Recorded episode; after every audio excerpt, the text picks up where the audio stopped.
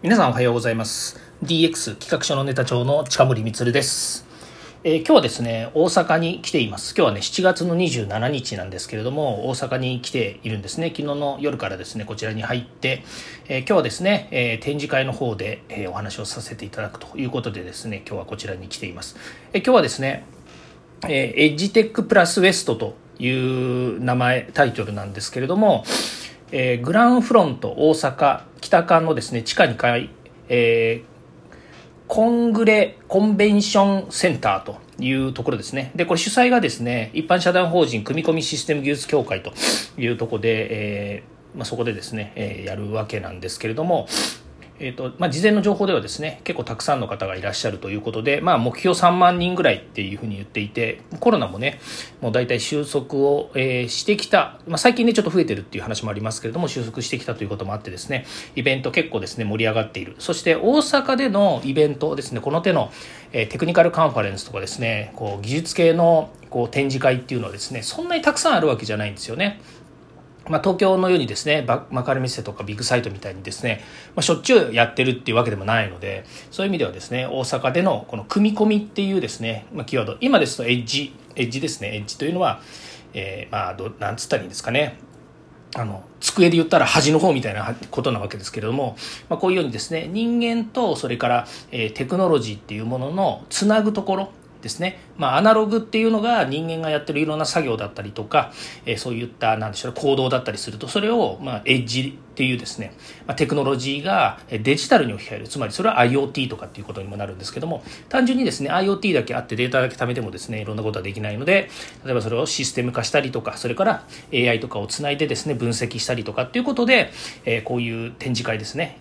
かなり、まあ、なんていうのかな、偏ったとは言わないですけど、えー、まあ、技術寄りな展示会なんですね。今日はそこで私、えー、カンファレンスの中のですね、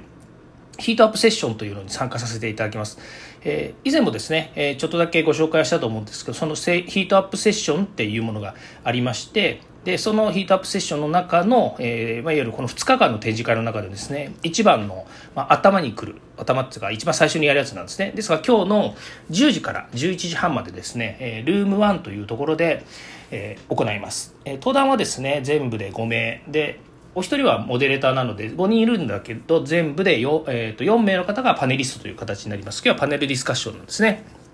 テーマですね。最強のマッチングを探せ。IoT プラス〇〇〇は何っていうですね。皆さんは何をプラスしますかということなんですね。もう私にしてみたらですね、えー、もううってつけのテーマだなっていうふうに思いまして、まあ、資料もですね50枚ぐらい用意しちゃったんですけど絶対それ喋るなと言われてます、えー、モデレーターのですね松尾さんからですね10分経ったらねあの、えー、呼び鈴チンチンチンって鳴らしますからねっていうふうに言われているのであんまりたくさんは喋れないですよね。まあ、ただですね、えー、思いの丈は述べてこようと思いますし、それから少しでもですね、皆さんに持って帰ってもらえるものがあればいいなというふうに思っています。さて、どのくらい今集まってるのかっていうとですね、まあ、大体100人ぐらいをですね、100人から120人ぐらいのキャパのお部屋なので、それぐらいは目指すっていうふうに言ってたんですけども、まあ、実際にはですね、今、7、80人ぐらい、80人超えぐらいですね、すごい入ってるっちゃ入ってるんですよね。まあ一時期ですね、数年前、コロナの前だと120人ぐらいまでね、来たっていうふうに、あの、入ったというか、もうオープン、オープンなあの会場だったので100人、100人は超えてたよねっていうふうにしか見えなかったんですけど、まあ今ですとね、事前登録で入れる人が決まるので、まあそういう意味では、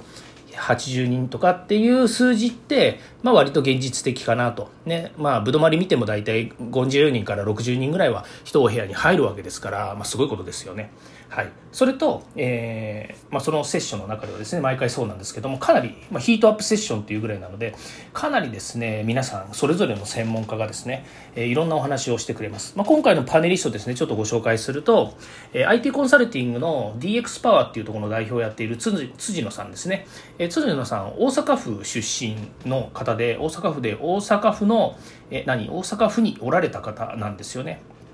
なので、えー、かなりですねそのこの地域というかですね関西圏とかですね、まあ、いろんなところの企業中小企業のですねいろんな事例をお持ちでですね私もお話しするとですねたくさんいろんなことをですね、えー、お話しいただけてるということで、まあ、変な公務員っていうのを辞任してるらしいんですね。まあ変わった方だなとは思いますけれどもかなりね仲良くさせていただいてます。それからですね、えー、YouTube のビジネスサポートをされている酒井さん、酒井大輔さんという方ですね。この方は本当 YouTube のって言ってぐらいですね、YouTube の戦略コンサルタントをされていると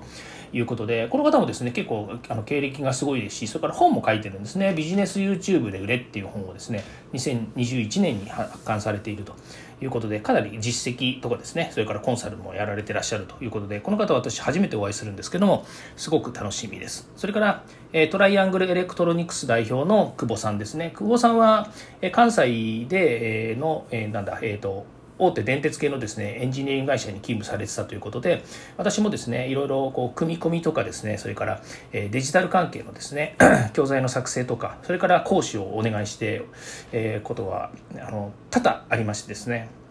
あの大変お世話になっております、えー、関西圏ならずですねもういろんなところにご一緒させてもらって、うん、徳徳島、うん、違うな。どこだ？あれは。愛媛？あ違うな。どこだか。一緒に行ってもらったりですね。熊本一緒に行ってもらったりですね。から東京でもですねいろいろやってもらったりですね。もう古くは組み込みと言ってるところですから2000そうですね。どのくらいかな？2000、うん、一緒に本を書かせていただいたというか書いていただいたっていうのもあるので、うん、2010 10年前、うん、2008年とかそのぐらいですかね。そのくらいからのお付き合いですね。それから今回のですねモデレーターであります、えー、富士通ランニングメディアですね。あの教育富士通の教育専業会社の方のですね松尾さんというですねまたこれまたですね、えー、変わったお兄ちゃんなんですけれどもあの資格のマニアなんですね、まあ、僕が資格のいろんなコンサルをやってたりとかですね運営事務局やってるっていうのもあってですねそういうのもすごく興味があるんですけどもうね400勝ですよ。資格試験で400勝してる。400勝っていうのは勝ってるわけですから受けてる受験の数って言ったらもうもっと受験してるわけですよね。まあ、あの、勝、なんだ、その、勝率っていうのはもちろんあると思うんですけど、それでもね、延べ400勝ってすごいですよね。まあ、それはお金もかかるし、えー、時間もかかるし、ね、その、ストレスはかかんないかもしれないね趣味でやってるかもしれないよね、うん、ということですであとですね、今回ですね、彼の、まあ、彼の一つの、えー、これはまあ、このね、ヒートアップセッションのモデレーターをやってらっしゃるっていうのもあるんですけども、この ET 展の中でのですね、実行委員会に入られていて、で、この組み込みシステム技術協会が行う、こういったイベントの中で、えー、やってるものの、なんでしょうね、その横にあるものって言ったらいいんですかね。ET ロボコンですね。ET って言ってるのはエンベディットテクノロジーの略なんですけど、その ET ロボコンの関西のですね、関西北陸地区事務局長をやってらっしゃいます。ね、なので、この ET 展でもですね、この ET ロボコンですね、今 ET ロボコンっていうのかな、まあ、そういったですね、ロボットコンテストのですね、いろんなものをやるというふうに、えー、聞いています。まあ、今日はなんだ、予選大、予選大会なのかな、関西地区の、えー、地区大会って言ったらいいのかな、それがまあ開催されるんですね、今日明日ですよね。なので、えー、そういったものをやられている。で、あと私とですね、えー、総勢5人ですね。まあ、たくさんいろんなお話ができるのかなと、まあ、それぞれのですね領域の専門家の方たちがいっぱいいるのでどんな話が飛び出すのかっていうのがまた楽しいっていうのがこれまたヒートアップセッションですね、まあ、去年なんかはですね資格の団体さんを集めていただいてで、えー、組み込みとかですね DX のお話をね散々させた組み込みじゃねえや。IoTAIDX のお話をですねたくさんやらせていただいて、まあ、基本的にはですねデジタル全般の話にもなるかと思うんですがどちらかというと人材育成っていうところの切り口だったんですね。で今年はですね IoT プラス〇〇ということですから、この〇〇〇っていうところにですね、何かを入れて、みんなで話をするということになります。はい。ということでですね、え10時からになります。えもうね、すでに今、朝の段階で、なので、もうこれからね、来るって言っても結構大変かもしれませんけど、もしですね、え来られて、で、名刺交換とかね、できるんだったら、飯ね、名刺交換ですよ。ね、なかなか名刺交換ってね、もうこのコロナになってからしなくなりましたからね、名刺交換できるので、いつでも、え声をかけていただければと思います。すでにですね、え、2人の方とですね、えー、会うお約束もしているので、まあ、立ち話になっちゃうかもしれませんけれども、ご挨拶したいなというふうに思ってます。さて、では、そのですね、まあ私たち表番組なわけですけど、裏が、裏番組にですね、またすごい人がいてですね、これまたちょっとね、お話ししちゃうとね、実はあの、裏番組はですね、基調講演があるんですね。基調講演が表だろうっていう説もあるんですけど、これがね、あの話題のチャット GPT ですね、これからね、これをですね、まあ、マイクロソフトの戦略をしゃべるということで、えー、日本マイクロソフトのですね、えー、コーポレート戦略統括本部の西脇さんですね、ワッキーさんね、西脇さんがですね、登壇されると。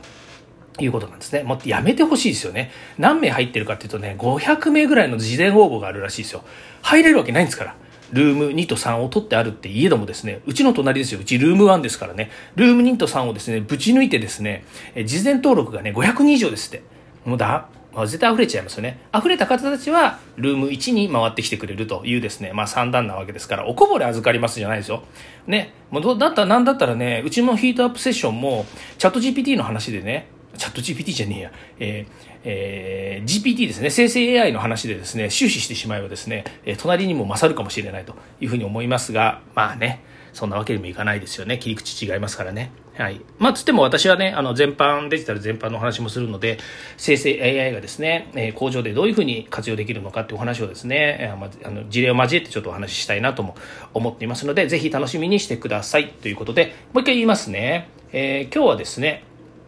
大阪の、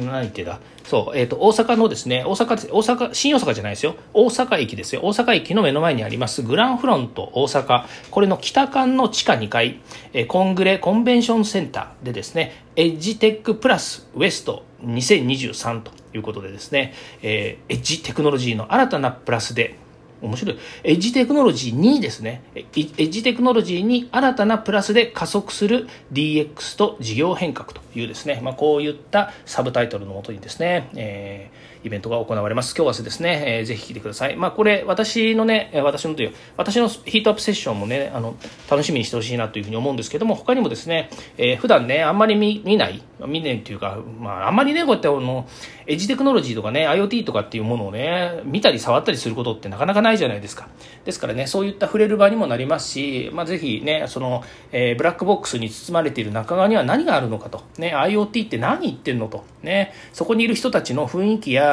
ね、えー、匂いって何なんだろうと。私はね、匂いフェチなので匂いって言っちゃいますけど、まあ、そういったですね、まあ、五感で感じるもの、まあ、またはね、六感で感じるようなものがですね、あるんじゃないかなというふうに思いますので、ぜひですね、えー、こちらに来ていただければと思います。ということで、えー、今日はイベントの事前告知ということでお話しさせていただきました。はい。また、事後報告もさせていただきますので、よろしくお願いいたします。はい。では、今日一日ね、皆さん頑張ってください。えー、ありがとうございました。また次回もですね、この声でお会いしましょう。えー、そして皆さんのお耳をまた貸してください。ではまた。